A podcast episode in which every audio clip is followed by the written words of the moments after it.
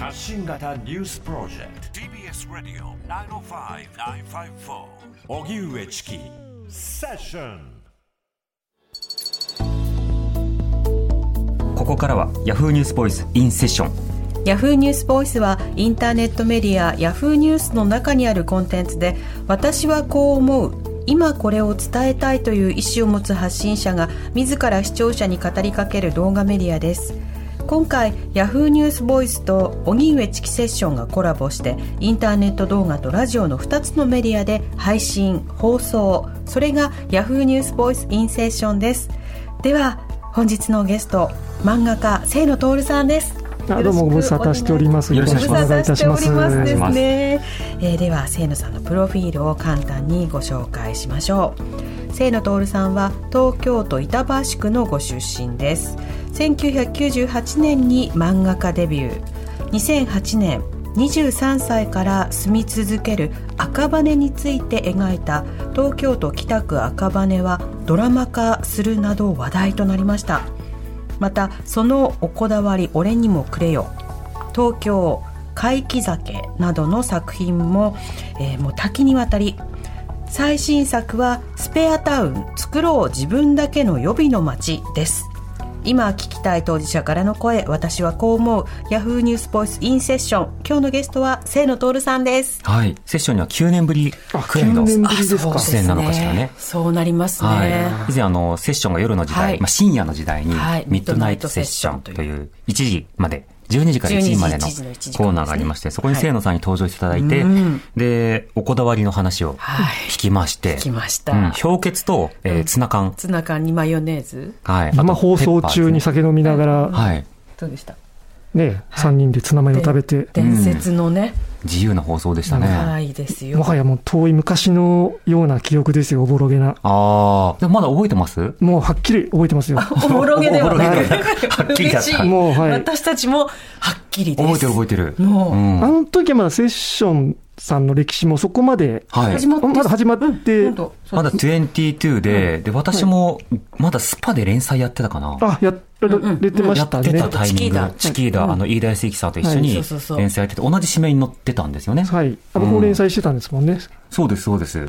だから割とこう、サブカルチャーな、あの、仲間っていう格好でお招きしてうんうんそう、そこからもう9年経ち、あの当時は僕もそこまで緊張せずにラジオに臨めたんですけど、はい。普段普通に聞いてる一リスナーなので、はい。もうちょっともう今日、めちゃくちゃ緊張、顔をなるべく直視せずに、今日喋っていこうと、はい、思います。なるほど。その、スペアタウンという連載を実際に始められて、はい。で、漫画にもその冒頭の部分で、いきさつについても書かれていましたけれども、はい。改めてスペアタウン、つまはい。りもう一つの居場所やもう一つの街を探そうとなったきっかけっていうのはどういったものだったんですか？うん、やっぱり、僕が今、住める、現実的に住める街っていうのは、まあ、い今のホームタウンの赤羽ぐらいだったんですね。まあ、はいこのスペーダ、スペーダタウンっていう連載を始めるまでは。で、もし、何らかの事情、事件や事故や薬剤によって僕が赤羽に住めなくなった時、他に住める街ってうん。あったかなって考えた時に、まあなかったんですよね。うん。実家に戻る、戻って暮らす自信もないですし、はい。そう考えたときに、なんか手持ちの札として、カード、カードとして、赤羽1枚だけでうん。やっていくのにちょっと不安を覚えまして、うん。うん。今のうちにちょっと赤羽の生活をと同じような温度で暮らせるような街を開拓しておこうじゃないかっていうのが、まあ主なテーマですね。うん。最初あの、壇蜜さんと結婚された時には、世田谷もちょっと模索したって漫画に書かれてましたけれども、そうですね、世田谷はまあ僕なりに馴染もうと必死に、新しいお店入ったり、はい街人と交流したり、まあ中にはいい人もいたんですけど、うん。やっぱりどうも水が合わないと言いますか、はい。暮らしてはいけないなと思ったんですよね。自分にとっては、はいミ。スマッチだなと。そうですね。なんかそわそわして落ち着かないと言いますうか、ん。はい。それ、世田谷の何駅あたりだったんですか？まあ、ざっくり三茶とかあの界隈ですよ。うんうんああ。もう若者めちゃくちゃ多くないですか？多いですね。ううんん。だから三軒茶屋か、まあ大体下北沢とか、はいまあその周辺んあたりの世田谷間、あと成城学園前とか、世田谷もいろんな顔があると思うんです。はい。私あの成城大学に通ってたので、成城大、あ、あ最寄り駅なんでしたっけ？成城学園前。成城学園前とかもあの辺も、あと祖師ヶ谷大倉とかもいろいろ開拓したんですけど、うん。祖師ヶ谷大倉はまだ良かったですね。はいはい。はい。雰雰囲気的にはう。ん。でもやっぱり僕の中で世田谷に対し、世田谷区に対して、ちょっとなんか、良くないけど差別的な意識があるのかもしれないですね。苦手でもここ世田谷区だしっていうので、ああ、うんうんそれは下北も含めてですか？そうです。ああ、私赤羽も下北も割と居心地がいい方なんですけど、はい。やっぱり清野さんにとっては、いや、異なるものというか、そこはちょっと一線があるんだという感どうし覚ですか？てももう城北で育ってしまった人間からすると、はい緊張しちゃうんですよね。おー世田谷というだけで。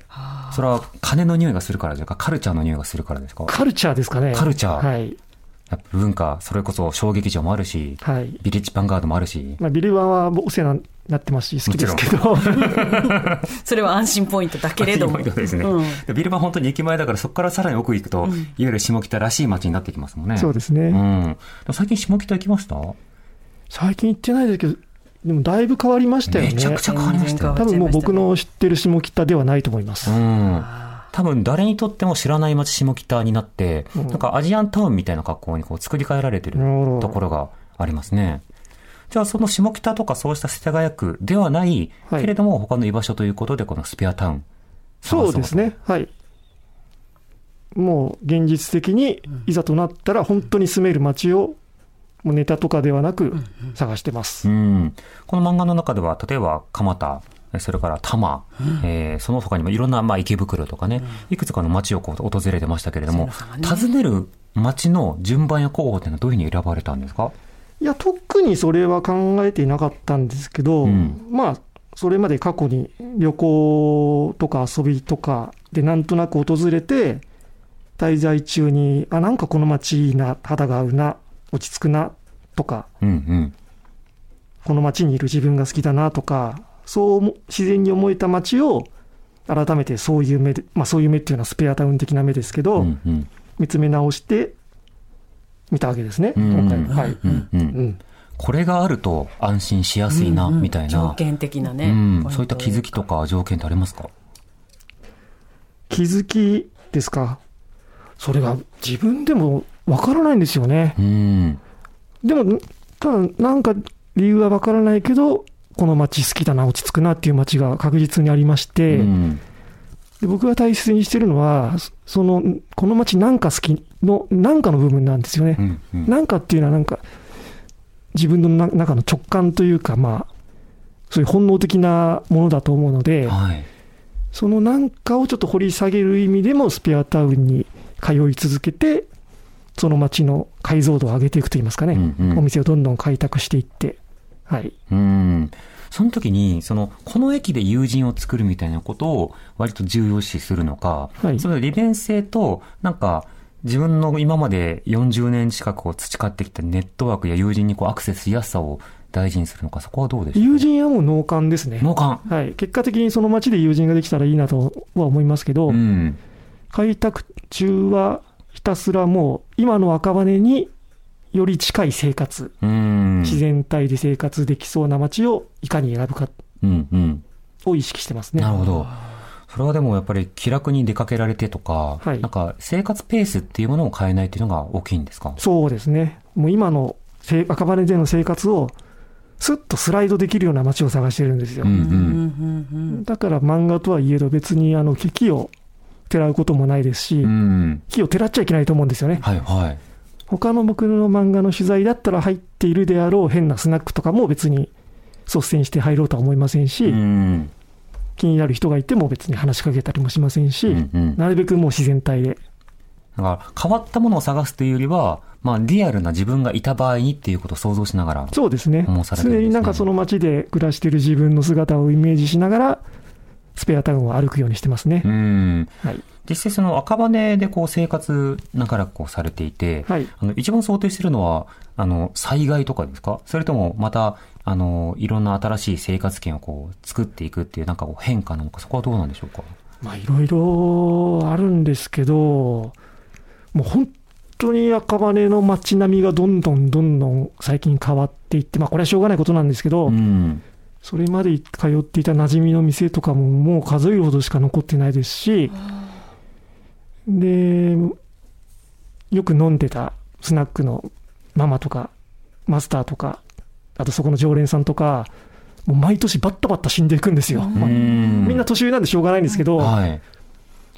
だからこの調子でいくと、す10年後とか、どうなっちゃってるんだろうみたいな不安もありますよね。ああ。かといごめんなさい。かといって、あの、新規で開拓していく余力もないですし、うん。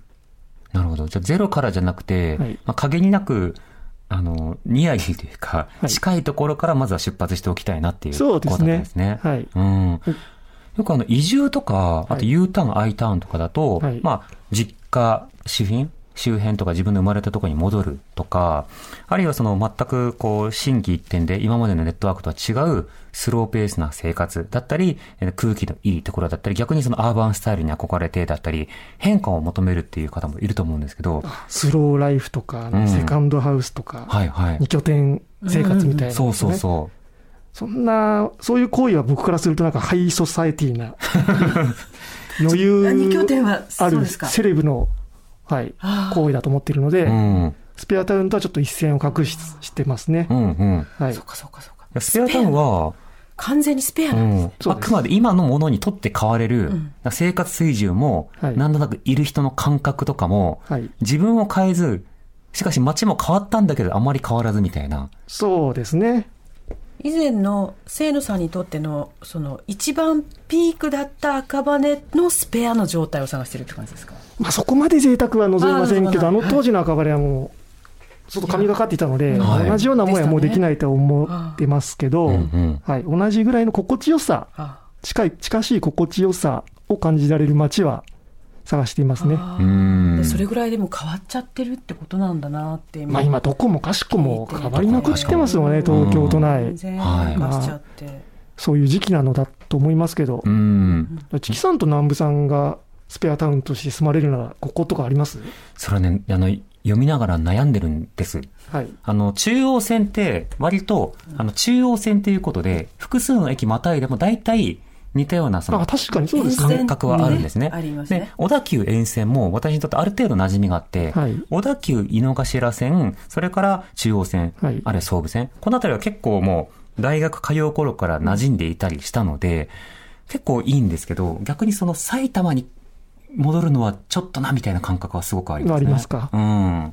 なんか、いろんな思い出と、なんだ、いろんな感情が、そっか。あって。育った町の記憶って。そうそう、だから地方とか、そのいろんな他の、あの、場所、あの、他の都道府県に行っても、埼玉っぽさがあったりすると、ちょっとここはす住みたくないかなって思うんですよ。ほうほうほうほうあの、小学中学校のいろんな感覚。そこに火をつけてそうに火をつけて、うわ、なんかいろんな夢見そうって思うので利便性とか人柄とかじゃなくて、もう単に記憶。僕もそれとマッチキさんと全く同じ理由で、はい。地元はスペアタウンにできないんですよ。ああ、板橋とかは。はいうん。えナムさんは？私とにかくね働く場所に近いところに住みたいっていう願望があるんですよそれはそあの移動が嫌だう。うん。移動に何時間も時間を費やすっていうことができないっていう感覚なので、う。うんん。だからその街で決めるっていうよりもそのその時その時一番行く働く場所にどれだけ近いかっていうことだけがポイントかもしれない。合理的な、うんね考え方ですよね。そうですね。はいそれができたら本当にでもその中うでんそのそれぞれの街がの匂いは私も感じるから、はいその街の匂いにどっちかっていうと私はカメロンのように溶け込んでいいっていると思う。こう数引っ越したりとか自分からその街の特色に合わせる。特色にそのなんか寄せていくっていうか、はい。そ今日は赤坂の人だ。まあでも僕もなんかいずれそういう男になれたらいいなと思いますね。どこの街でもと自然体はい。それはでも。清野さんじゃなくなっちゃうなそれだと。私の中の清野徹のイメージが壊れていくなそれだとうん。やなっぱり街にはもう偏屈にこだわってそうそう。いてほしいです。匂いを嗅ぎ取って、はい。その自分の匂いに合ってるところを探し当てていく清野徹さんが好きです。いですよね、僕もそう思います、僕もそういう自分でやりたいと思ってるんで、い、ありがとうございます。はいスペアタウンどこにするかって話はね、身近な方とすると発見が多いあるとと思いまね。思いますす。あと自分のことも気づくだろうし、うん。じゃあこの辺りで。今日のゲストは清野徹さんでした。ありがとうございました。ありがとうございました。ありがとうございました。TBS Radio 荻上チキ。セッション